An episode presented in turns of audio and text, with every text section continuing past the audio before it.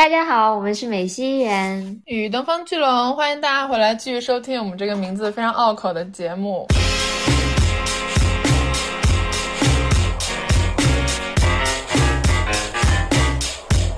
那个时候已经从一个所谓的流量偶像变成了真真正正的一个公众人物，就他的整个的这个人物的塑造完成了。Here we go。我哥们叫我不要点名树敌，说这样会有 hater 的，我说多了也无意凡人的 faker。如果不是资本方看中了吴亦凡以及他所代表的这种流量事态的有利可图，有后面这些事儿吗？没有。吴亦凡一个人能掀起什么波澜吗？掀不起来，是因为整个资本选择了他，大家的趋势已经看到了，说 OK，他是我们现在能够赚钱最简单、最轻松的途径。嗯，他就是那个我们能够拿来改。改变市场，把市场为我们所用的最好的工具人。要唱的怎样？哥们给你舞台，给你聚光灯跟麦克风，跟脑残粉把台下围起，陪你在那疯。就是什么样的人才能够有资格、有资本去发胖？是他已经有了足够多的权利，而不用去在意身体的外形的时候。就他发胖是一个他权利的象征。这是为什么有这么多中年油腻男人？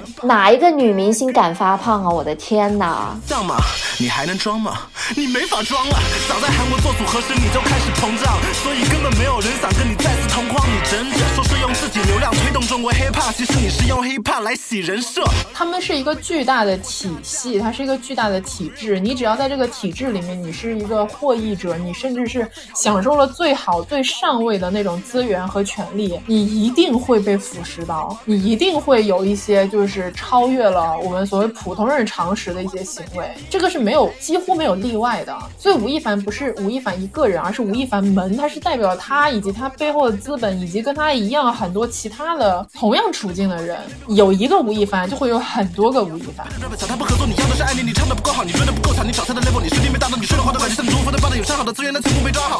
你，资，历搞笑，字句老套，从没 under 惯过，还敢说你自己老炮，所以我向你包装开炮。你的酱面前是双炮。按照惯例，我们会有一个开场的这种互动的小环节，也算是一个热场的环节吧。所以就就简单来说，就是我们给自己一些跟话题相关的问题，就是要热一下场，然后给大家活跃一下气氛。那我先开始吧，因为大家都知道我们今天是聊吴亦凡嘛，所以肯定要先从吴亦凡本人。入手，那我们就问一下袁总，他第一次知道吴亦凡是什么时候？然后当时对吴亦凡是一个什么样的印象呢？我觉得这个问题应该先问你，因为我第一次知道吴亦凡肯定是因为龙总给我安利的，因为他那时候很喜欢 EXO，但是我当时一点印象都没有，就是。我应该是一直到了有嘻哈才真的把他的名字跟脸还有他这个人给对上，然后印象就是我当时很不喜欢他，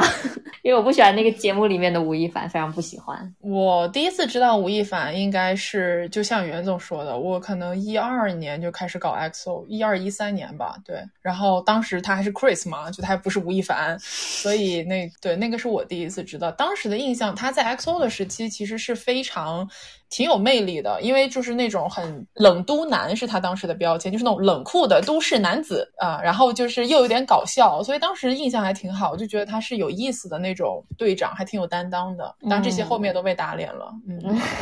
你有 get 到过吴亦凡吗？哦，他没有，他从应该这样讲，他从来都不是我的 pick，就是他不是我一直喜欢的那种人。但是他有些瞬间我是能 get 到他的魅力的，就是比如说他当年在 XO 时期，可能有一些啊，就像我说，他们在团综里面就是那种冷酷的都市男子，但是非常搞笑，很反差，嗯，有一点打 man，就是有一点不行的那种瞬间，你会觉得哦，这个人还挺可爱的吧？我的妈呀！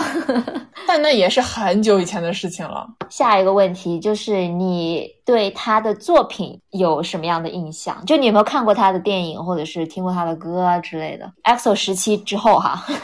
我看过那个绝技，就是那个 CG 特效，就是他他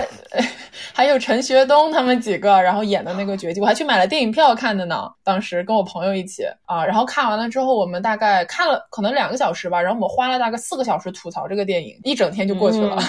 嗯，就是他的歌最有名的大碗宽面嘛，但是我其实没有听过他自己唱大碗宽面，我只听过我也没有各种，我只听过姐姐版的。哦，对，就是姐姐啊，还有包括就是《创造营二零二零》不是有演这个版本嘛？然后那个我也听了。那下一个问题就是，你看到那个刑拘新闻，就是他被。刑事拘留的第一反应是什么？我的第一反应，不瞒你们说，是马上给袁总打电话。当时我记得特别清楚，那天晚上，然后就有人在我们的就是那个听友群里面发了他被刑拘嘛，然后我当时看第一眼，然后就我操，然后马上给袁总打电话，然后袁总电话关机了。我心里想，你怎么能在这个时候睡觉啊？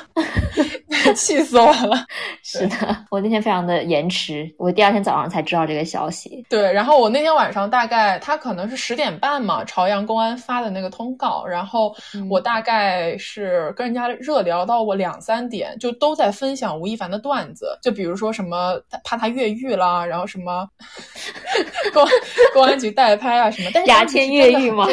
但是当时真的很震惊，因为我其实是真的有点没想到会走到这个结局，就是我觉得哇，真的能刑拘，就是太了不起了这个事情。好啦，这就是我们今天的一个小小的，就是热。场环节，然后我们接下来呢，就是会正式的进入今天的这个讨论。说到我们做这期节目啊，因为大家其实也知道，我们是临时决定要做这个 加更，当时就为了让我们说的很多内容保持正确性，就去做了一些背景调查的 research，百度 搜索了一下“吴亦凡”三个字，结果你知道什么？大家如果去看现在弹出来的百度百科，已经把它改成了“吴亦凡（括号涉违法失德加拿大籍男艺人）”。所以就当时我看到百度百科的时候，也。也还是挺冲击的，就是觉得有一种没有实感的感觉，就是怎么这个人能走到这一步呢？所以，我们可能就是今天的出发点呢，会跟现在很多大家在讨论的热点相对不太一样。我们就是想聊一聊吴亦凡，毕竟他曾经是整个内娱可能过去近七八年以来吧，可以说是内娱最顶尖、最 top 级的这种流量艺人，是怎么样走到这个末路上面的？对，因为怎么说，就他从一二年吧出道至今，他其实是一个。吃尽了这个时代变革红利的这么一个人，他基本上每一次都走在了内娱转型的这个风口浪尖。就他从一开始是韩娱偶像天团的成员，然后到了内娱的四大流量，然后从一开始的那种演了各种烂片，就是烂片大男主，到现在所谓的那种那种小众流行文化旗手、宣传者，什么 Young OG 之类的，就他其实是呃每一次都走在了这个转型的，就是内娱转型的。一个风口浪尖了，在过去的这个九年间，他的这个事业轨迹或者说他的这个大起大落，其实是能够从某种程度上反映出流行文化对我们社会的这个塑造。对，所以我们今天可能呃一个比较重要想要探讨的一个点，可能就是说权力对一个人的侵蚀的作用。本期节目的录制的话，就是我们这期节目可能会从一个所谓编年史的角度去复盘吴亦凡，还有过去九年间他的一些故事和内娱变迁的一些。一些故事也会要聊聊，就说他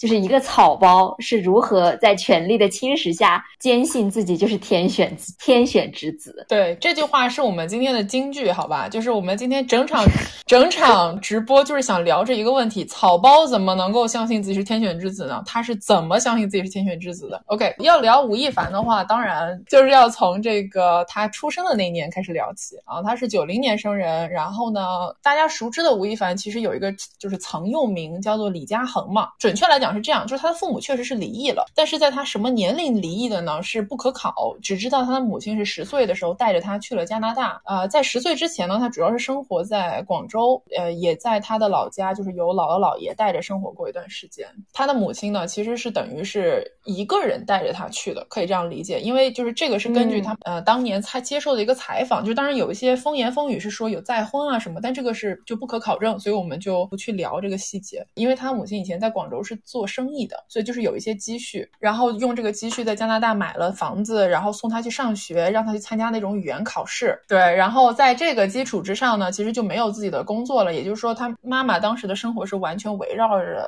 吴亦凡的这个成长为中心在旋转，这样。嗯，然后在吴亦凡的青春期吧，就是可以说是十几岁这个年间，呃，后面他自己说的一些内容呢，就是他其实是多次想要离家出走。走，因为你想他的生活中只有他跟他妈妈，然后他妈妈又是一切是为了他，这个压力其实是很大的。就是说我要努力不让我母亲失望，而且我也知道，就是说我妈妈其实为了我是吃过很多苦头，但是同时你又会觉得说我很难受，我其实是想要有一个自己呼吸的空间的。这不是典型的朱朝阳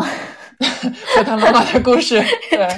沉默寡言的少年和控制欲爆棚的母亲。所以那个时候，呃，后面有些人就是讲回忆吴亦凡那个时候的故事，就是说他其实不怎么讲话，很沉默寡言。他自己说的他曾经离家出走的故事呢，就是说他可能跑出家门，比如说三四个小时才回来，这种就是他很肯定最终是要回来的嘛。但是他的这种就是有点像是无声的反抗吧。他妈妈其实不知道，就是他的妈妈是在就是很多很多年以后，吴亦凡接受采访的时候才知道，就是说啊，就原来我儿子当年曾经想过离家出走，然后他也没有把这个事情当做一个很严肃的事情。就在这么的一个氛围里面呢，零五年的时候吧，就是大概吴亦凡十五岁左右，他妈妈就是因为要处理广州的一些事情，又带他回了广州。在这里，他念了一年初三，应该是在广州的一个学校。在这个地方呢，他就开始打篮球，因为他可能也是比较喜欢打篮球，个子又高嘛，篮球水平也还可以，所以当时就在学校里面跟打篮球的兄弟们就是玩的很好。然后他那个时候就是说梦想是要做一个篮球运动员，就他真的是想往这个方向发展。但是他妈说不，你现在要回加拿大了，然后就带着他又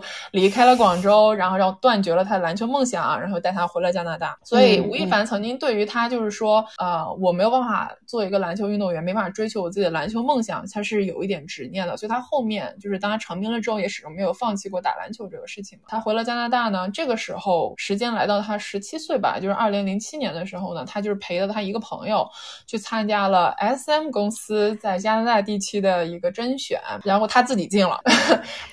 多么老套的故事！他去了进了这个甄选之后呢，其实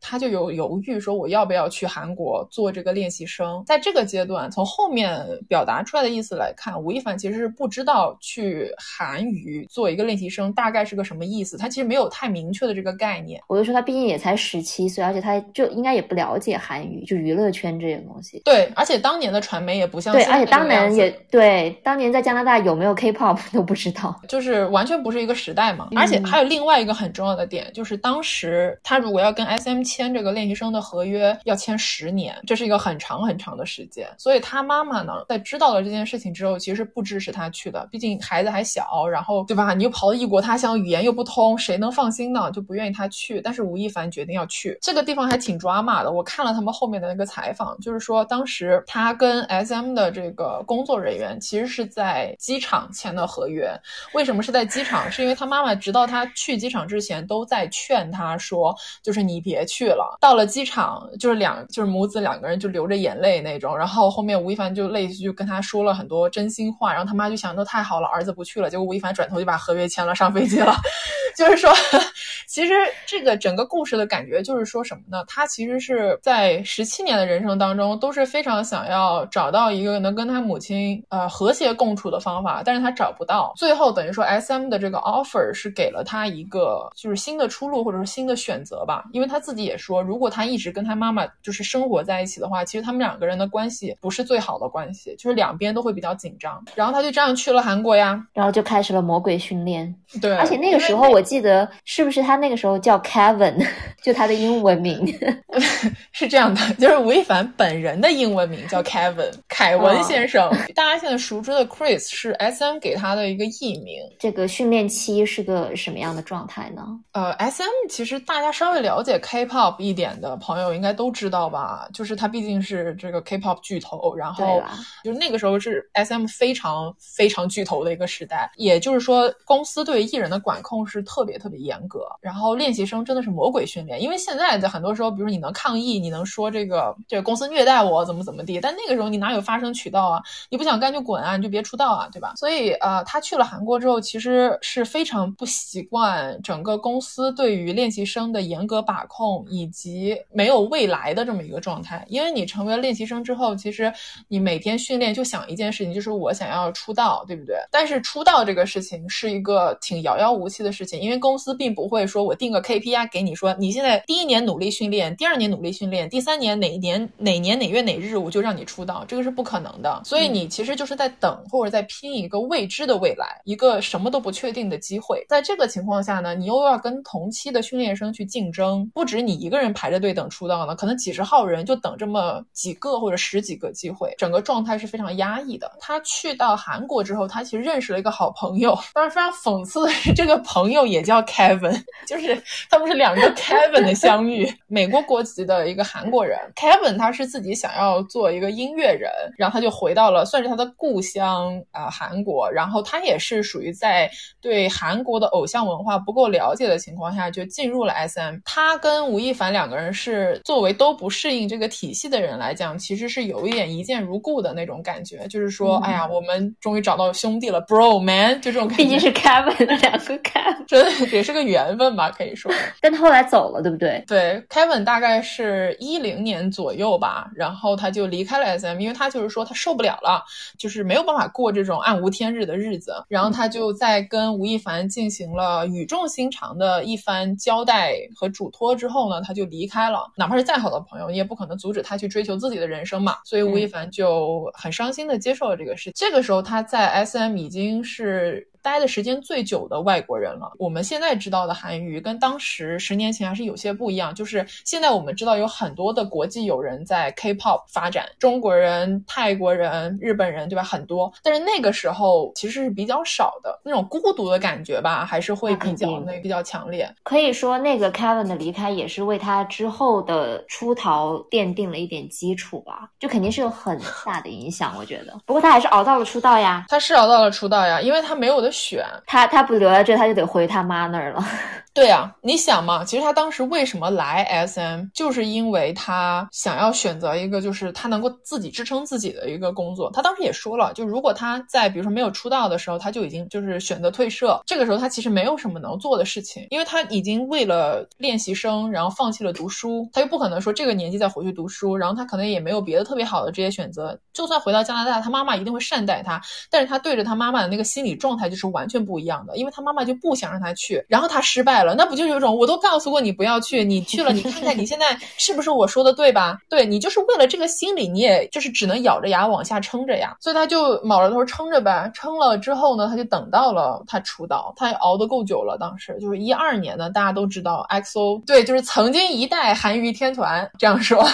就出道了。他在 XO 出道的时候，其实是还是比较受到重视的吧，因为 XO 当时分了两个队伍嘛，一个是 XOM，一个是 XOK。K 就是在韩国发展六个人，M 就是在中国发展六个人，他是 M 队的队长，所以还算是团队当中比较重要的一个位置，这个样子。吴亦凡的业务水平，我觉得唱跳 rap 这这些的，我觉得不怎么样。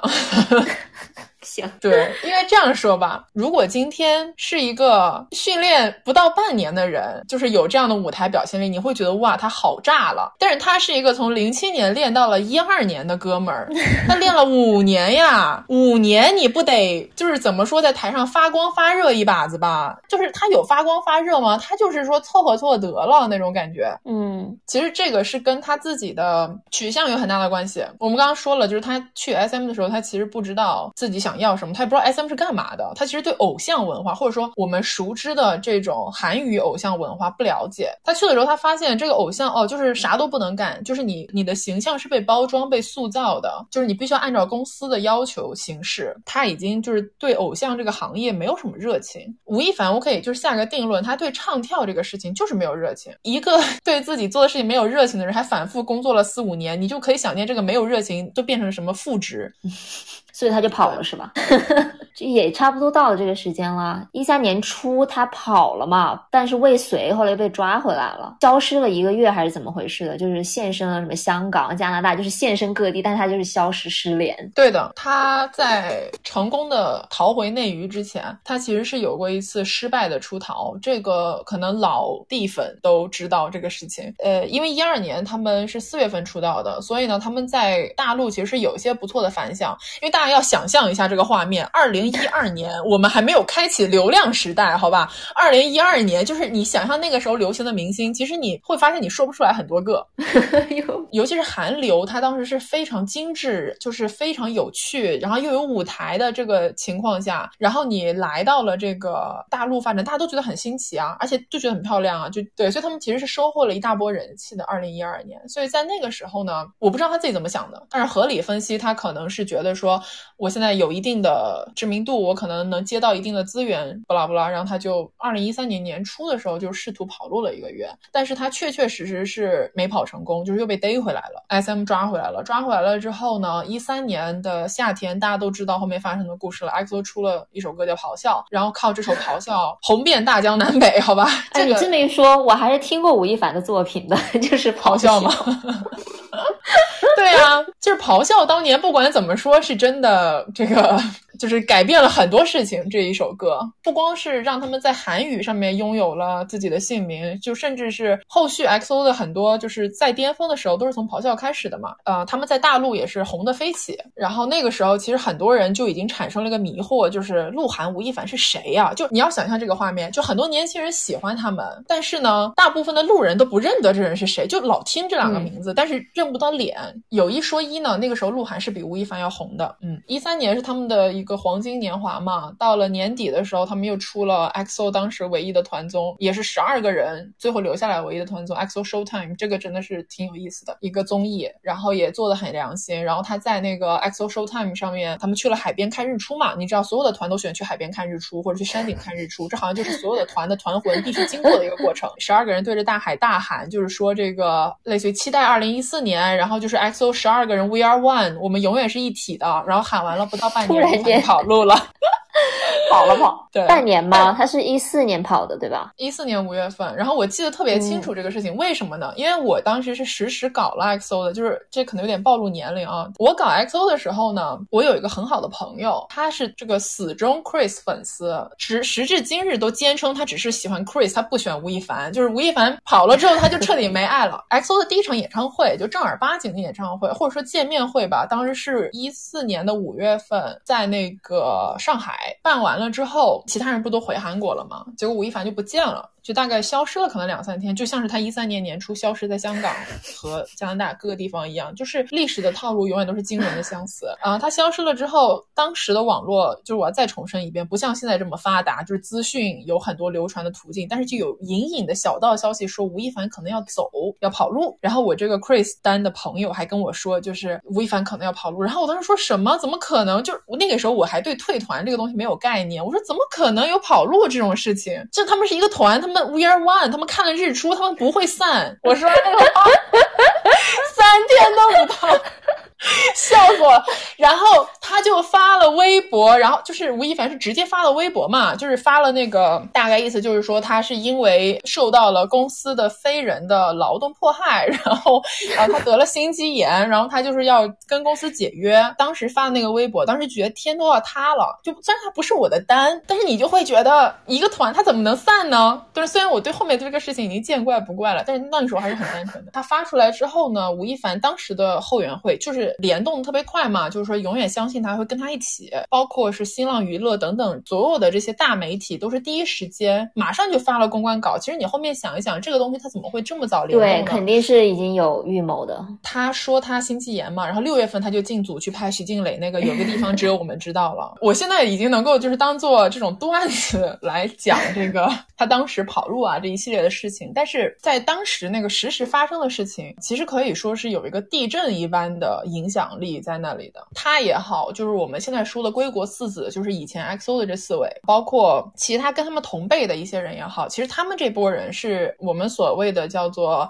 韩娱时代绿卡最黄金的一个年华。绿卡就是说是在韩国发展的外国人，那我们一般就说的是中国人。后面你再看韩娱，比如说四代团、五代团，就是后面一些团体，当然也是有很多中国成员，但是他们现在回到内娱来发展，其实越越来越难了，因为他们的资源已经被瓜分掉了。所以其实他们这一波人，以吴亦凡、鹿晗为首的这一波，其实是属于最黄金的一代，因为他们是在最好的这个时候踩在了时代的风口浪尖上面回国了。而且我觉得。吴亦凡的两次出逃，就他好像都是在要逃避什么东西，而不是说想想要什么东西。他第一次逃是想要逃离他的妈妈的掌控，然后第二次逃是想要逃离在 S M 这个公司，也是一种管控吧。就是他很清楚自己当时不想要什么东西，想要逃离，就感觉是是被一种这种负面的东西去驱使，去他让他去离开的。对你说的对，我觉得可能到这个时间节点，就是我们现在说到的是一四年嘛，他可能人生中就只有两个东西。是他真正自己想要的。第一个是他当年想打篮球，然后被封掉了。然后第二个就是很多人都说吴亦凡真正感兴趣的是时尚。为什么是时尚？其实是很有意思的一个点，是因为我们之前聊过很多期节目关于衣服的这个问题。时尚，你选择穿什么样的衣服，其实是最能够直接表现出你想要向大家展现你自己的一个什么形象。时尚的准确选择是你的表达个性的一种方法。他当年有一个很有名的，就是他走机场，就是每一次走的时候。穿的那个衣服都不一样，因为那个是他们为数不多的，就是说我可以不穿公司安排好的衣服，我自己搭配私服的这么一个 part。他等于说是抓住了每一个就是能够我自己展现我自己真实什么样的这个机会。所以我觉得他到这个节点，只有这两个东西是他真正想得清楚，说 OK 我喜欢，其他所有的东西他都是稀里糊涂的，就是说哦，好像到了这个节点，我就是这个选择比那个选择好一点，我就选了这个，也不是因为我真的想要这个东西。对，就包括他回国，就像刚才。你也提到嘛，他回国之后马上就去拍徐静蕾的那个片，这是一个很大的资源，其实，而且徐静蕾是金圈的嘛，等于说把他带进了金圈，然后金圈之后，他未来那一年就是一四一五年吧，就这段时间他接了好多的好资源哦，他不是还拍了老炮对吧？然后周星驰的那个，周星驰对周星驰的戏就是周星驰的《西游降魔》，然后还有那个虽然不能说好资源吧，但是郭敬明的绝技，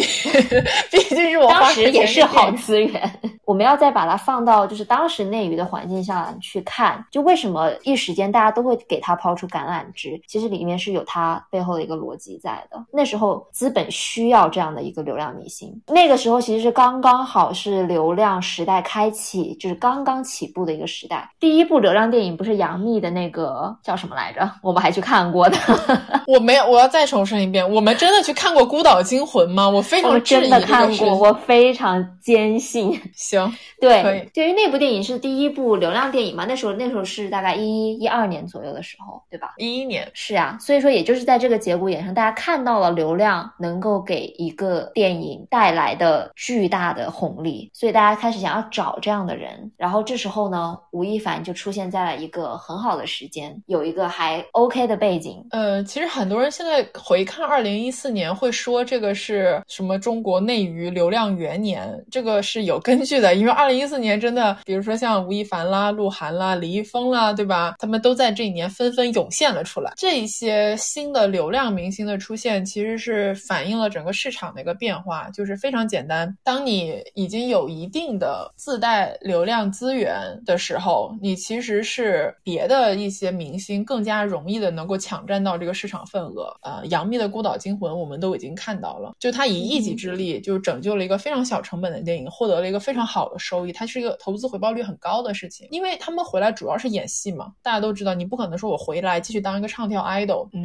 然后 对，然后他们再回来演戏的时候，其实又是回到了影视剧行业。那影视剧行业本身它是一个很完整的一个产业链，就是说这个行业上面是由很多不同的工种，比如说导演、制片、编剧，对吧？然后演员、场演员只是小小的一环，对，它是一个全链条线的这么一个事情，然后是要所有的工种共同努力才能创造出一个。好的作品，但是就是当自带了流量或者自带了人气的人们出现的时候呢，大家就会发现哦，其实我只要在这个环节上面的一个点努力就可以了。这只要一个点好，只要有这个人在，其实我其他的部门我不怎么努力，我也能够获得一个好的收益。其实就是把这个投资回报的事情变得非常的简单，非常的单纯。嗯，那很自然的，那整个这个链条线里面，嗯，像吴亦凡啊，或者说其他的一些流量明星啊，他们一定就是会占有更多的关注度。度和话语权，自然而然，其他工种的人们他们的存在就会被压缩，他们的话语权也会被压缩，他们的收入也会被压缩。这就是为什么大家老是要诟病说这个呃流量明星拿着天价的报酬，那就是因为就是大家把报酬给他们比分给各个工种有效率。对于资本来讲是这个样子，没错，对大鱼吃小鱼，小鱼吃虾米嘛。大的资本吃流浪明星，流浪明星吃粉丝。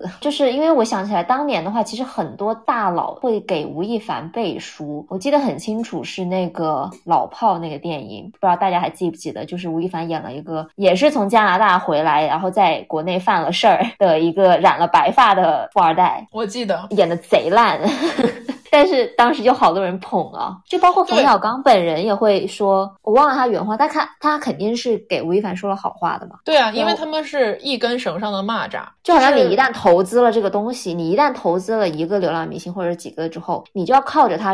发财啊，靠着他给你赚钱。那你一旦投资之后，其实就很难放手了。大家都是一个利益共同体，就是你只要这个人只要进入了你的利益圈子，他自然而然你们是荣辱与共的关系。一四年他回来之后，他不光光是接了很多的电影，大家当时都没有演电视剧，因为就不需要他屈尊去演电视剧。大家都知道影视剧是有这个所谓的鄙视链这个东西的嘛，所以你想想他接到的都是什么样的资源？他一年拍了七部电影，刚回国的时候真的是了不起啊，打引号的了不起。一五年的年底，当时人物还选他做了一五年的年度人物，在这个过程当中，他收割了巨多时尚资源，他的时尚资源真的是好到爆炸，我的天！可能是内娱有史以来最好的人，不光是说什么几大风的封面、几大男刊、几大女刊的封面，还有就是各个国际大品牌、蓝血品牌给他的 title，它是一个全方位的包装和打造。你想象一下，其实本身大家就很容易有这种就是慕强心理吧，就是当他刚回国的时候，他其实面临了很多的质疑，然后这个质疑在他的这些这些个烂片上映的时候是进一步的被加深了，大家就会觉得说，为什么这个演技的人能演这么好？资源的电影，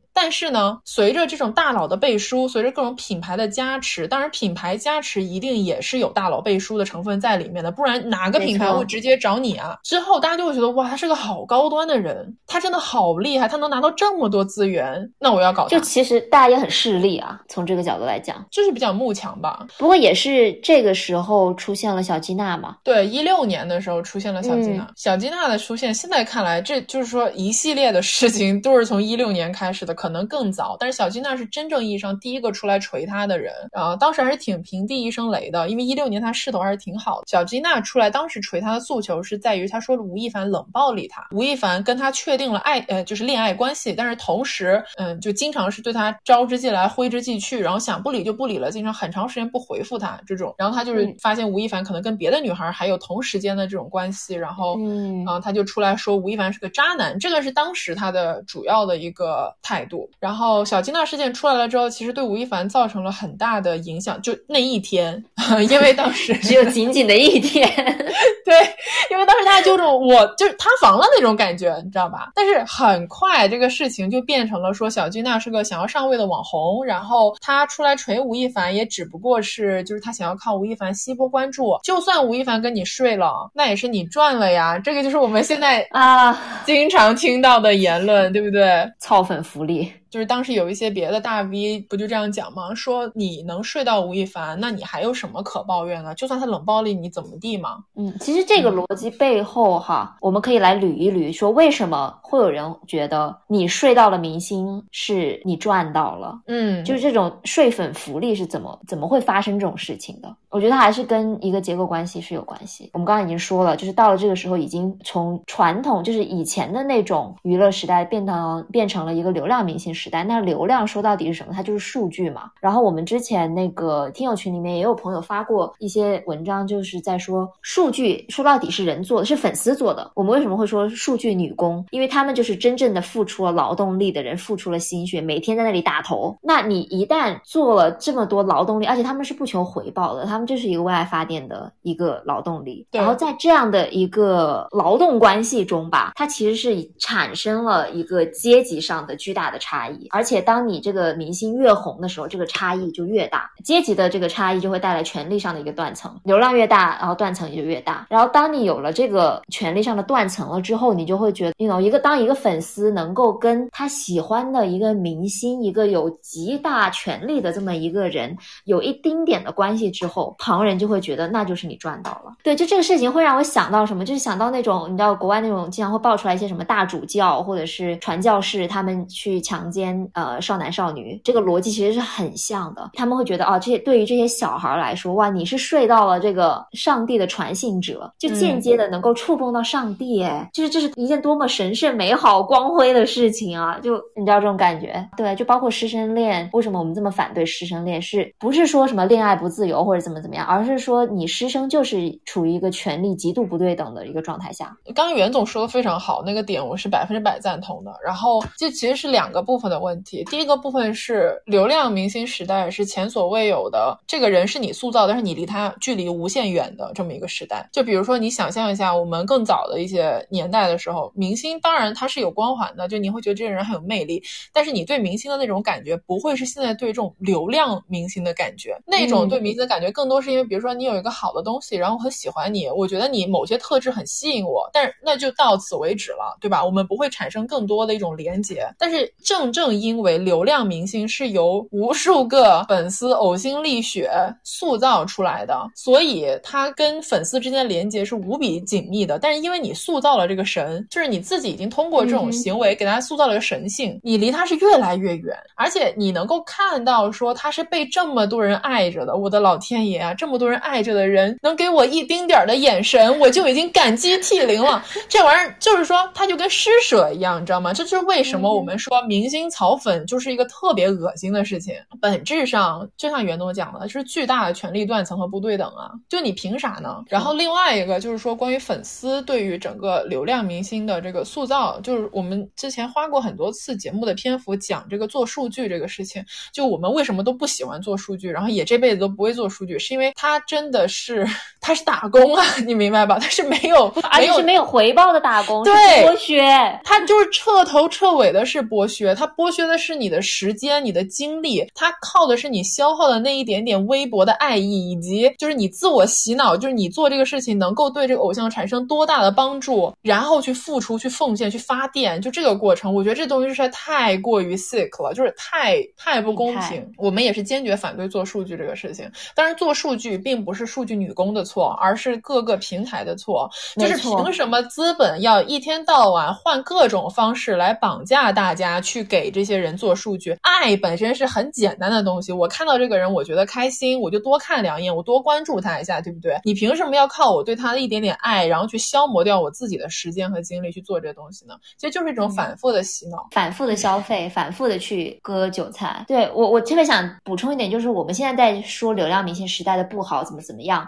不是在抨击饭圈的行为，因为我我现在看到了太多的文章、评论、微博什么之类的，都在说啊，饭圈多么病态，他们是怎么样把吴亦吴亦凡捧成一个神，怎么怎么怎么样的，或者是骂那些喜欢吴亦凡的 吴亦喜欢吴亦凡的梅格尼，但是就是这不是他们的错呀，所有的资本平台，他们为了自己的利益去绑架所有的粉丝，要为他们喜欢的明星做出一些事情，只有他们做了这些事情之后，平台才会给这些明星资源，或者才能够啊、帮助他们出作品等等等等，就包括微博很多那种什么各种排行榜、乱七八糟的榜单，然后创造营各种乱七八糟的大榜、小榜，你他妈开开个直播都要刷一个榜，我真的是无语。当时是的呀，来让我再多骂几句，好吧？其实说到底，我们刚刚说了，他一四年回来，他接到了这么多资源，问题来了，资源是人给的吧？资源是资本方选中了他，看好他才让他去参演的吧？如果不是资本方看中了吴亦凡以及他所代表的这种流量事态的有利可图，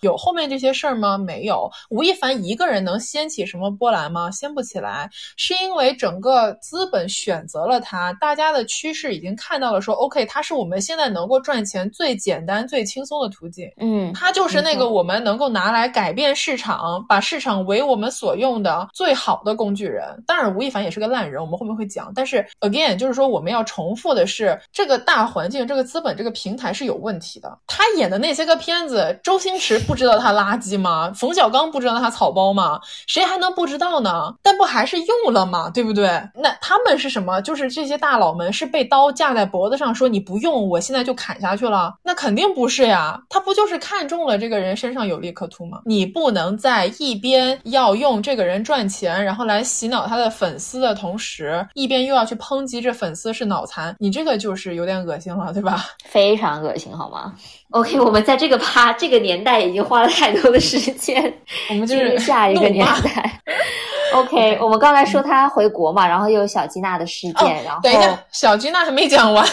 哦，对他怎么洗白的？对对对，讲了几句，小金娜就被岔开了话题。对，小金娜，小金娜那个事情，其实呃，当时也是有一些别的女孩就是出来说吴亦凡可能，嗯，比如他们在 club 里面遇到，然后也约过他们，或者说约他们聊天喝酒什么乱七八糟的，就是有一些人出来爆料嘛。当时有一个爆料，我记得特别清楚，是说有两个女孩，她们应该是在酒吧正常喝酒，然后就可能长得漂亮，被他那个到楼酒店里面去喝酒什么的，然后大概就是说喝了两杯之后，吴亦凡可能也是有点 emo，然后呢，吴亦凡就表达了一个内容，就是说你们不要看我现在光鲜亮丽的，就是感觉什么都有了，其实我还是没得选，大概是这么一个主题。就像我们刚刚说，吴亦凡其实他自己也不知道自己要什么，他在那个时间点，我认为他始终还是这个状态，他好像已经什么都有了，但是呢，他本人也知道自己就是个草包，他就是被推着走的，他是靠自己能力到这一步的吗？他可能心里也很清楚，不是，他只不过就是撞上了这个时代的红利的潮流。所以小吉娜这个事情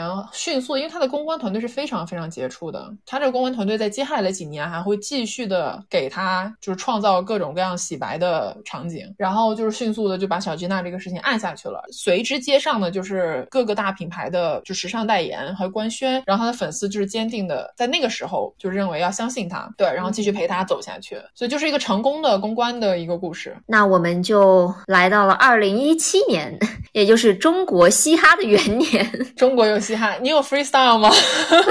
我真的，刚才你也讲到说，吴亦凡他其实自己不是很清楚自己想要什么样的路线，就他一直是被时代裹挟着往前走的。他以前的人设也好，怎么样也好，但是好像有嘻哈这个事情出来之后呢，他好像一下子就找到了一个自己比较小众，但是他又能够有话语权的这么一个鲜明的一个人设。有嘻哈呢，大家也都知道，就是一七年史上最火的一个这个嘻哈综艺节目，但他曾经就是一开始说他差点就办不了，因为没有没有赞助商。吴亦凡其实是带资进组的，没有吴亦凡就没有有嘻哈，呃，rapper 就不会不可能会走到主流。对，然后就是说差点办不下去了，然后也没有钱嘛，节目组没有什么太多预算，然后吴亦凡就带着麦当劳进去了，因为麦当劳当他是他麦当劳代言人嘛，然后他进去了之后，因为有嘻哈这个节目是需要一个所谓的主流明星来做推广，他进去的时候其实就有点像是给负责给节目引流，也确实引到了，但不是因为他的个人魅力或者流量，是因为 freestyle 实在是太搞笑了，就是说当年那个节目的时候，其实我记得第一季就是一七年的有嘻哈。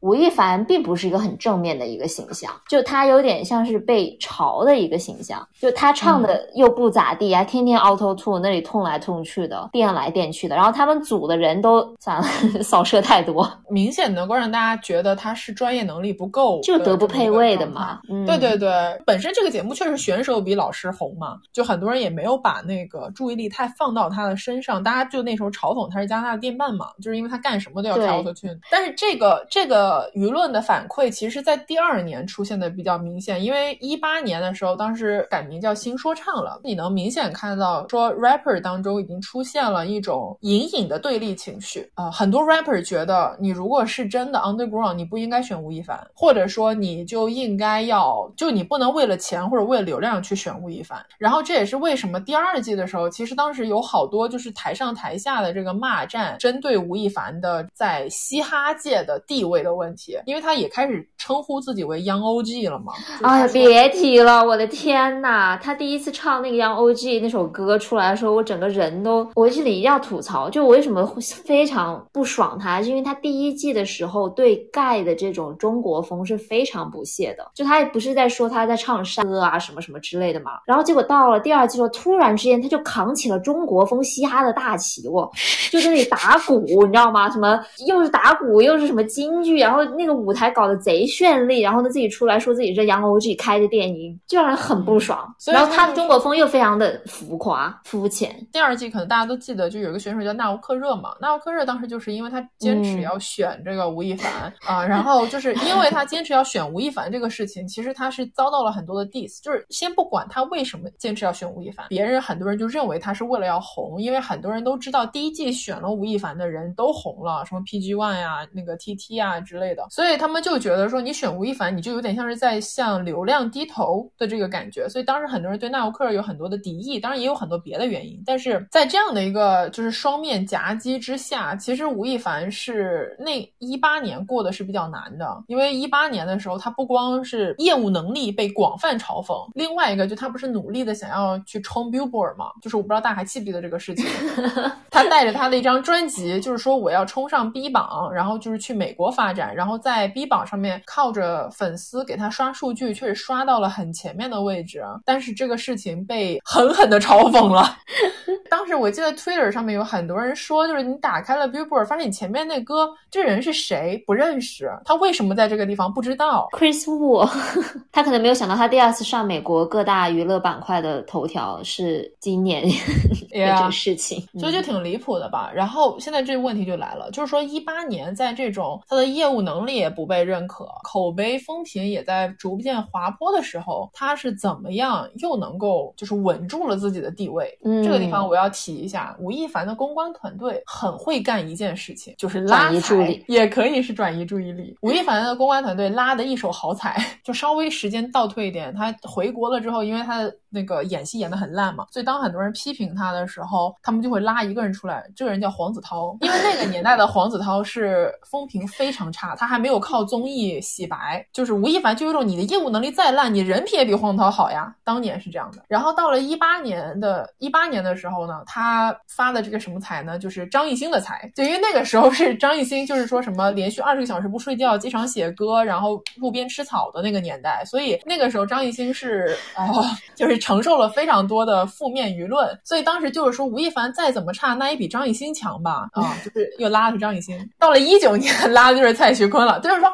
反正 时代在变化，吴亦凡始终在拉踩，也不知道他是撞大运呢还是怎么的。你这个不管怎么拉，总是能反，我相信他们公关团队肯定能找到人。对他就是一八年风评滑落的比较厉害，然后到了一九年的时候，就出现了让他真正意义上产生了一个出圈也好，或者人设丰满程度加倍也好，就是大碗宽面嘛。唉，宽面真的是我都两声叹息，因为这个歌它一点营养都没有啊！你看这个碗，它又大又圆，你看这个你别唱了，我不行，我听不了这首歌，我真的我不懂，因为也是因为我接触吴亦凡的时候，是我真正接触他应该是算是有嘻哈那个年代，就那时候他是一个 B King 嘛，Young OG B King 这个形象。完了呢，突然之间他就转成了一个搞笑艺人的感觉，就让我觉得很假。以防有人不知道，虽然我觉得大家都知道，就是为什么他写这首歌，是因为呃，就刚刚我说的那两句话，是是他在一个综艺节目上面，就人家让他就他们在一个就是面馆面摊，然后结果就是有人说你不是挺会搞嘻哈吗？你就来两句 freestyle 吧，然后他就。你看这个碗，这个碗它有大有圆。对，所以很多人拿这个东西来嘲讽他，就是说你不是天天问人家 rapper 有没有 freestyle 吗？你自己也没有 freestyle 啊。然后呢，这是他的一个黑点，可以这样说。整个大碗宽面事件就是毫无疑问是一个呃公关的策划的结果，就是非常认真审慎的一个好的公关策略。没错。然后呢，他就是创作了大碗宽面这首歌，就等于说自己拿自己的黑点开玩笑，然后把这首歌写的是那种就是比较好唱、朗朗上口的这么一个状态。自嘲这个事情，大家都知道，这个是内娱很喜欢用的一个洗白手段，就是你只要自嘲的好，大家都会觉得说你挺好、挺有意思的、挺至少是个真诚的人，什么什么的。对。哦，你说到这个，我想起来，他其实，在大碗宽面之前，不是有很多的 rapper diss 他吗？包括那个 AR，呃，就写歌 diss 他，然后呢，他还专门写过歌 diss 回去，想要证明自己是一个 Young OG。对，但是他 diss 完了之后效果并不好，就是并没有起到起到任何的积极正面的作用，所以我感觉是在这之后的话，就是他团队又给他出了大碗宽面之后，通过这首歌就是既能洗白他自己，又能就是因为那首歌不是还有什么一些 auto tune 啊之类的东西，就好像又是给他继续营造这个嘻哈的人设。你说的完全正确，就是他在最开始的时候，他是他们的团队采用的策略方法是说，我要正面刚别人的恶评，就是你要是 diss 我的话，我就要显出我是一个真男人，我要 diss 回去。然后，但是大家不买账嘛，大家就是并不接受你的这个呃反馈，所以后面就换了路线。然后换了路线之后，就发现哦，这个效果非常显著。我不是要扫射直男群体，但是确实，比如像在虎扑这样的论坛的，它整个的氛围是对男性偶像不够友好，就他们会普遍认为男性偶像不够有男子气概，就是会对他们有一些偏见。呃，这些地方呢，其实最开始吴亦凡的风评是不行的，因为吴亦凡就他们就觉得你就又没点干货，对吧？除了长得帅，你还有啥呀？在大碗宽面之后，尤其是那一段时间，呃，蔡徐坤已经很红了嘛，就是蔡徐坤是一八年通过偶练然后出道，然后爆红的嘛。然后蔡徐坤出来了之后，其实很多人就觉得说蔡徐坤是有点像是在抄袭吴亦凡的老路，就是觉得他又是走这种呃，就是男偶像啊，然后嗯，那个脸的那个感觉也有点像嘛，很多人就是有这样的一个诟病。然后再加上蔡徐坤又代言了 NBA，就他等于说是一直在可能一部分是受众的雷区蹦迪。在这个时候，吴亦凡又出了大碗宽面，就是没有对比就没有争执，大家一瞬间觉得哇塞，吴亦凡你至少是个真的会打篮球的人。所以很多就是类似于这样子的论坛，他们的整个风向也是产生了改变，就他们一下子就认证了说吴亦凡你至少是一个敢做敢当的真男人。那他整个的那个风评一下子就上来了。这个东西一瞬间你改变了之后，你就会就是对这个人整个的形象的包装，它丰满了，它完整了。对，因为你刚刚提到了，就是虎扑上的网友对他的态度的转变，其实很能说明一件事情，说明什么呢？就是吴亦凡那个时候已经从一个所谓的流量偶像变成了真真正正的一个公众人物，就他的整个的这个人物的塑造完成了。你想，他这么多年，他已经很久没有出什么作品了，对不对？但是他依旧是就是有那么多的代言，有那么好的资源，为什么？是因为他已经变成了一个公众人物，只要他摆在那儿，就会有流量，就会有人关注。这两年的风向又变得对他怎么讲呢？更友好那种感觉，描述起来就好像是谁不想活成吴亦凡那样，长得又帅又有钱又有妹子又有豪车，又能做自己喜欢的事情，还能搞嘻哈，就是那种感觉，就像是他已经是个人生赢家。你就是按照一个人生赢家的模板在看着吴亦凡。这也是为什么后面他跟牛姐那个事情，就是秦牛正威爆出来的时候，很多人其实就是觉得牛姐又是来又是一个来蹭热度的人，就是一个人生赢家，他还需要怎么的欺骗女大学生谈恋爱吗？你们不应该都是向他就是投怀送抱扑过去跟他谈恋爱吗？就大家就不相信这个事情了，因为你把吴亦凡这个形象塑造的太好。没错哦，我还想再提一件事情，吴亦凡变胖也是一个很有意义的一件事情，就是什么样的人才能够有资格、有资本去发胖？是他已经有了足够多的权利，而不用去在意身体的外形的时候，就他发胖是一个他权利的象征。这是为什么有这么多中年油腻男人？哪一个女明星敢发胖啊？我的天哪！他发胖的时间点正好就是说他已经不需要再去考虑那些对，就大碗宽面之后对公众舆论的态度了。对，因为他就是他什么都有了呀。在早几年，他可能是被推到台前，他可能随时都能被替代，因为他只是一个普通的流量明星。但他到了现在，他已经不是一个普通的了，他是吴亦凡。他可能是过去，就像我开场的时候说的，过去七年间内娱资源最好的流量没有之一。他有这个底气了。吴亦凡是个，其实我不觉得他是一个知道自己想要什么的人。我看过最讽刺的一句话，就是人物二零一五年选他当了年度人物，给他做了一个专访。这个专访里面有一句话，大概意思是说，我们现在看到的吴亦凡不是一个普通的年轻的男偶像，而是一个明确知道自己想要什么，并且把自己的命运掌握在手中的这么一个年男人。嗯，这句话我相信啊，当时采访他的时候。杂志一定是得出了这个结论，但是这个形象是被严谨包装过的。就是你现在再回头看，我认为他是一个完全不知道自己想要什么，一直飘到哪儿是哪儿的这么一个人，完完全全是机缘大于他自己的能力。一个草包在水上飘，他也有个有的时候就能遇到好的转角弯，他就溜过去了。那个形容非常好。这里面有一个很大的问题在于什么呢？因为他获得了很多的东西，这个东西不光是像杜美竹指出来的，他这个这。几年在内娱赚了二三十个亿的金钱上的收入，这很多东西是他获得就是巨大的那种权利，或者说是巨大的阶级地位的。因为你说流量的积累、金钱的积累，到了最后，它都是权力的一个象征。谁有了这个东西，他就有话语权，有话语权，那就是有权利了。他可以有权去发胖，有权去做什么赛车，有权去搞一些犯罪事实。所以这个里面其实真正最大的问题是什么呢？就是没有一个获得了权利的人会认为自己是靠运气获得了权利，所有人都觉得自己是那个被选中的天之骄子。所有走到了高位的人都不会觉得说啊，我是在某个节点我运气特别好，我怎么怎么样了？大家都会觉得说，我是靠自己的能力，我是不一样的，我是独特的，我我就是有超出常常人的地方，走到了我的很大。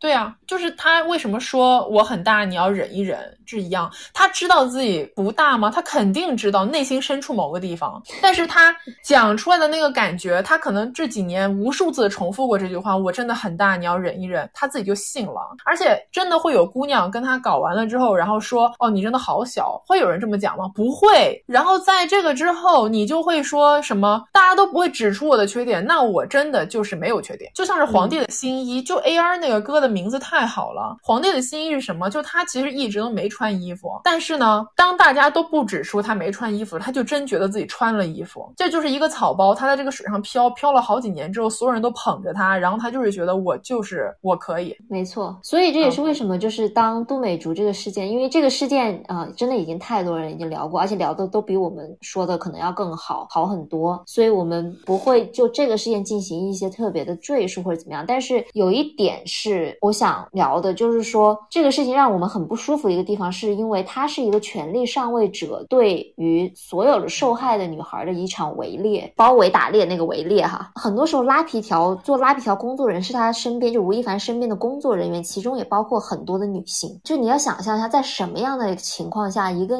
女人会把另外一个女人往火坑里面去推？就是这件事情能给他自己个体带来的利益还有权利，已经大过了他的道德感。就是权力终究会腐蚀一个正义，就是权力这个东西是非常非常让人迷醉，但是腐蚀性极强的一个东西。因为你一旦获得了它，你这辈子也不想放开它，而且它会改变你，它一定会改变你。所以这也是为什么，就是说，哪怕是我在最开始，我发现就是都美竹以及他说他要发起决战的这个事情，看到了之后，你就会觉得哇，这个真的是勇气可嘉。但是他真的会有用吗？就是说，吴亦凡这次真的能落马吗？我都没有想到他进监狱，我就说他能，也不想他掉代言，他就是说他能认错吗？我当时就在想这个事儿是很悲观的这么一个状态。但是呢，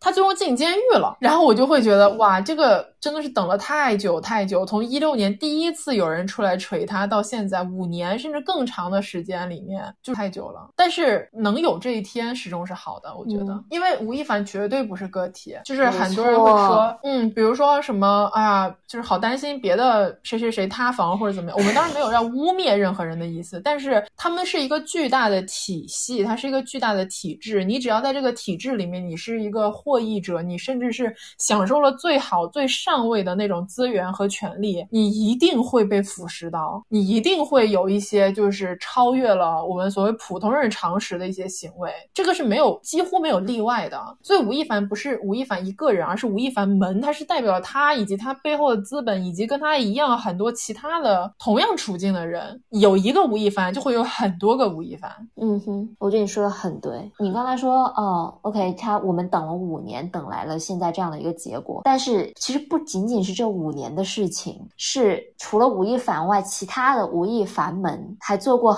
许许多多类似的事情，或者说，甚至不是说在全在其他任何的圈子随处可见的这些事情。然后还有一个呢，就是我觉得，呃，权力当然不只体现在个人身上，同时也体现在这个体系里面。我们这期的直播用的标题，大家能看到是吴亦凡与内娱飞速变迁的九年。说一个很大的结论，就是内娱现在有毒，就是整个内娱的体制是有问题。的就我们，我们每天都在接收、在看到的这个流行文化，甚至在给我们很大影响的这个流行文化，它是有问题的，不健康的，是不公平的，是有一点病态的。这个体制是因为我们开启了这个流量时时代，这个流量时代以及所谓的后面的一些市场选择，所谓的自由市场选择带来的结果。但这个东西并不是真的完全自由的，当然不本是身。本身就占有资源的人在操纵，在在塑造成现在这个样子。对啊，所以现在大家，呃，虽然说吴亦凡就是进进局，也还没有进局子哈，就是我们还要等待这个事件最后如何的尘埃落定。但是至少现在这个结果是大家还是比较欣慰的吧。但是吴亦凡他绝对不是个例，然后我们把所有的注意力放在吴亦凡一个人的身上，其实真的是不够的。然后呢，就是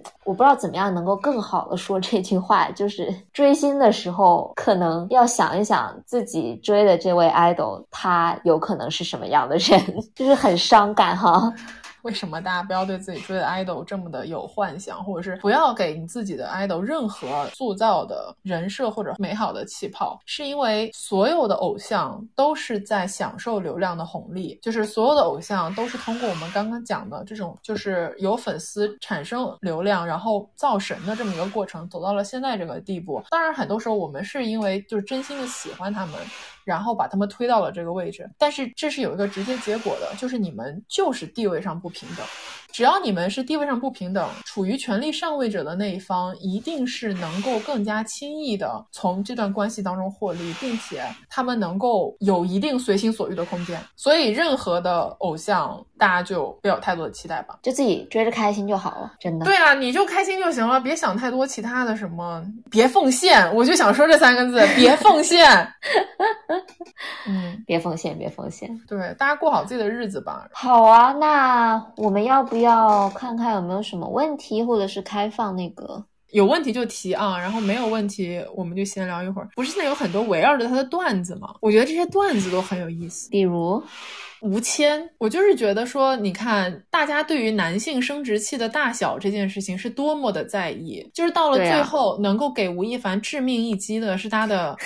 男性特征足不足够这件事，就是没有比吴谦这两个字在大家玩梗的这种感觉，就是没有比这两个字能够更加羞辱他的了。就大家还是会对这个东西有点甚至是崇拜的感觉。所以我觉得这个是挺能反映出就是整个大家的一个态度的。对，对啊，我记得杜美竹那个第一条出来就是锤，就是第一个那个所谓的徐某帮他写的那篇微博出来的时候，就他其实说了很多的爆点，就是爆会让人爆。炸的点什么迷奸、强奸这些东西，对不对？但是最后大家能够看到或者是流传下来的，就是牙签，就是很私人的内容吧，相对来讲。想知道他真的会坐牢吗？不知道呀，我们也在等他的这个结果。不过现在有好多的法律博主出来讲这个事情，可以去搜一下看看，对，做个参考吧，也不能就是完全相信。对，因为可能跟他的国籍也有很大的关系，就是他整个后续的一个发展。不过我那天听看听到有个蛮有意思的一个呃说法，就说这次嗯他进去，他就是说在法律上面有一个叫什么相似证词证。据之类的，我忘了那个具具体名字什么，但意思就是说，当一个犯罪嫌疑人有很多的人锤他，而且锤的内容是一致的，这个时候就是他们会把这个考虑进去，嗯，就哪怕就是这个可能不是说一个实证，所谓的实证，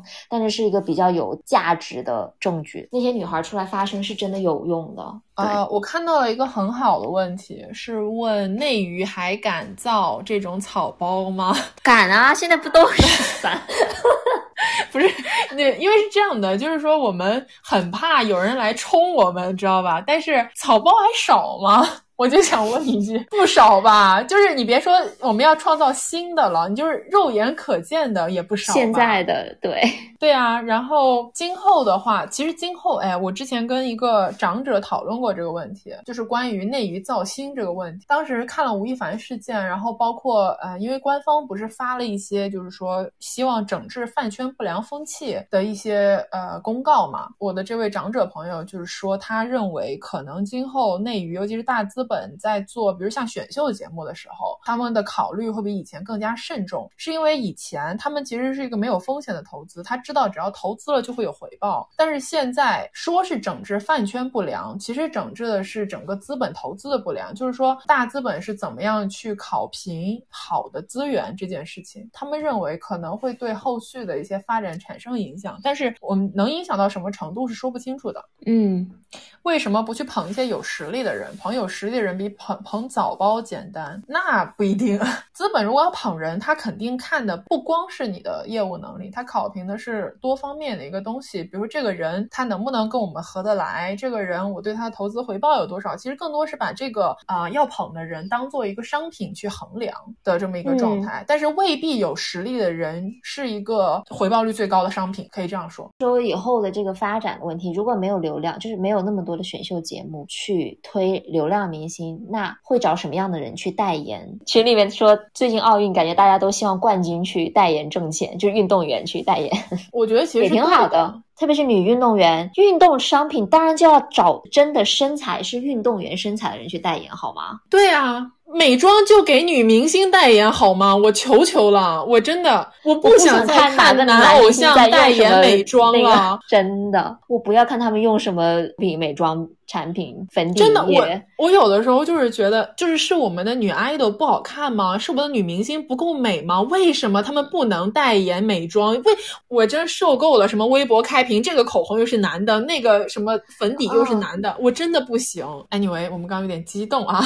有一个问题是，商务割韭菜这个事情能有被调节的可能性吗？我觉得是这样吧，就是说，因为现在怎么讲呢？它是整个逻辑闭环的问题，就它不是某一个节点出现了问题，它是一个多米诺骨牌式的。就比如说，如果我现在我们正常就是购买力的这个事情，就是说你按需购买嘛，我需要我才会用，不管这个代言人是谁，我其实不考虑这一点。但是这个思维模式完完全全就是被流量明星或者是这个流量时代改变了，流量看的就是数据，然后这个数据就是由消费能力还有各种榜单的一个数据。就是一起构成的，所以在这一点才会出现割韭菜这个东西。割韭菜就是说你根本就不需要，但是你还是去买了。所以如果粉丝都不买，全内娱的粉丝都不买，大家才能够 回到说一个真正的就是说商就是商务方他不能按照这个东西来评价你的这个偶像的价值，他才会去看重别的东西。但这个事情是不可能发生的，因为不可能大家都一起不买，一定只要有一家买了，你后续的人你就是被迫就会参与内卷，它就是一个内卷行为嘛。这也是为什么。刚刚就是有朋友说，就是觉得女星带货能力不行，那不行是因为什么？不行是因为男偶像的粉丝多呀，就这么简单。女明星她没有那么多韭菜可以去割，所以商务方他不考虑这个商品跟谁更加合适，我只考虑谁来代言，这不就跟你演电视剧有什么区别？这电视剧我不管谁来适合这个角色，他演的好不好，他只要能演，我就有收视率，那我肯定给他演，就是很简单粗暴的这么一个评价标准。不过有一点点区别，就是你刚刚说那个，我不是要杠你，我不是要反对你这个，就是我不是反对说应该要更多的女明星去代言。广告的本质跟一个电影或者说艺术作品的本质还是不一样的。广告它的目的就是为了赚钱。啊、有一个朋友问说，明星真的都是人设吗？还有没有鲜活真实的明星了？嗯，哎呀，我觉得是这样吧，就是说，肯定你只要做公众人物，不光是明星，就包括网红，什么都是一样的。你只要是曝光在公众的面前，你肯定是或多或少有包装的成分，只是包装到了一个什么程度而已。就是对于大部分人来讲，他肯定是他的包装也是围绕了他本身的一个真实性格。你不可能说这个人本身是超级沉默寡言，然后我每天给他的人设就是让他很聒噪的跟别人在那边聊天，对吧？这个是不可能的，所以肯定是只是放大了他性格中的一些东西。但是我们之前其实聊那个什么剧本啊、人设的时候，其实有聊过一期这样的内容。而且从某种程度上来说，每个人都有自己的人设，就不是说明星、网红，就我们普通人。我跟龙总，我们俩也有人设呀。就是我觉得大家不要把真实和展现出来的真实也不是对立的，就是这个东西里面它只是有一个很模糊的界限和一个程度的问题，但我觉得它不是非黑即白的问题，然后也不用太过于在意吧，我是这么想的。然后可能再补充点，就是所有的明星，就呃网呃网红也好，idol 也好，它是一个团队的工作结果。因为一个人普通人，他不可能把自己的精力分成那么多块，他又去参加综艺，又去录歌，又去创作，要练舞，要发那嗯，就是要营业，或者是要怎么怎么样，就他可能自己还要上学、读书等等的这一切，一个人其实很难，就是分身乏术吧。对，所以任何一个明星的公众形象塑造和呈现，都一定是整个团队共同工作的结果，它不是一个嗯个体。因为你成为公众人物的那一个瞬间，你就已经不仅仅不是一个个是一个人体了了，对你是一个个人品牌在这里，所以这个差别还是很大的。呃，有朋友问我们怎么加听友群，听友群的话就是我们是一个号关注袁宇龙后台回复“听友群”，然后你就会获得一个二维码，就是小助手的二维码，然后呢，小助手就会把你拉进群的。我们现在有三个群，一个是大的 VIP 群，呃，就是大家会讨论一些可能一些社会议题或者说相对严肃的内容。完了，还有一个茶话群，就是主要是讨论一些娱乐相关的吃瓜的话题。然后这个群非常非常非常的吵，你一天可能有七千条的那种 信息的这种。然后完了，第三个群是一个读书群，对，就是我们因为我们会定期举办读书会，所以读书会的一般内容会在那边去剖。然后我们在各大平台、播客平台都有自己的呃账号，名字就叫做美西园与东方巨龙，大家可以去订阅收听一下。这期也就差不多啦，我看都该讲的都讲到了吧？嗯，非常完美，非常完美，嗯，准备撤吧拜拜，各位再见，晚安。拜。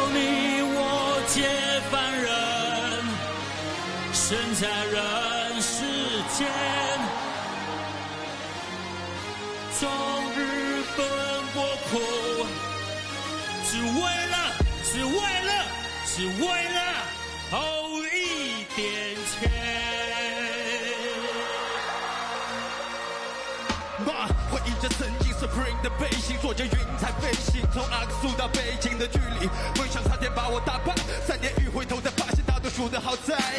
Whatever zombie is that 哦，只要一百都在被风 New mixtape where you at Run for all my life Can you feel me? Cool about only God can judge me. 光光的队形冰冷又好陌生的环境，光光的照片平稳有着年轻的寒气，在等待出发，组队冲杀，正好听见窗外的雨滴答滴答。为报长城不倒，你把长城我好。眼看时间不早，点得起江东不老。路上苦头不少，为求长生不老。你看我巍巍火山，中华屹立不倒。一往无前，巫山西，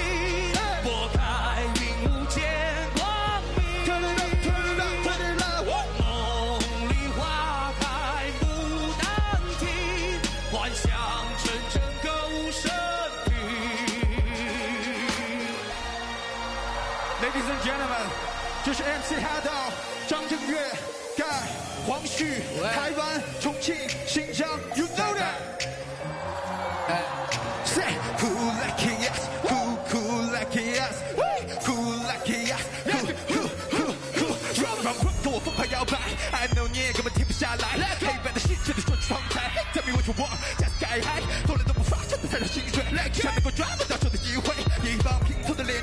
的脸，却是靠，着腐朽的变形，是走入的卷，走在刻意的线，因为领会的钱，比唱着高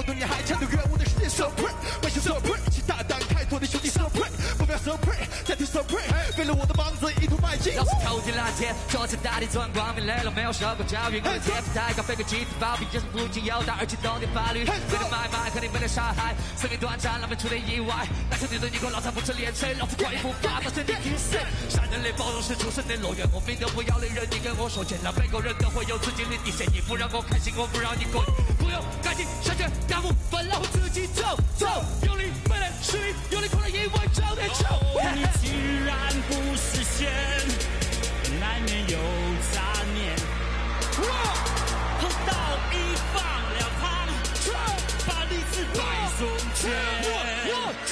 有权谴责，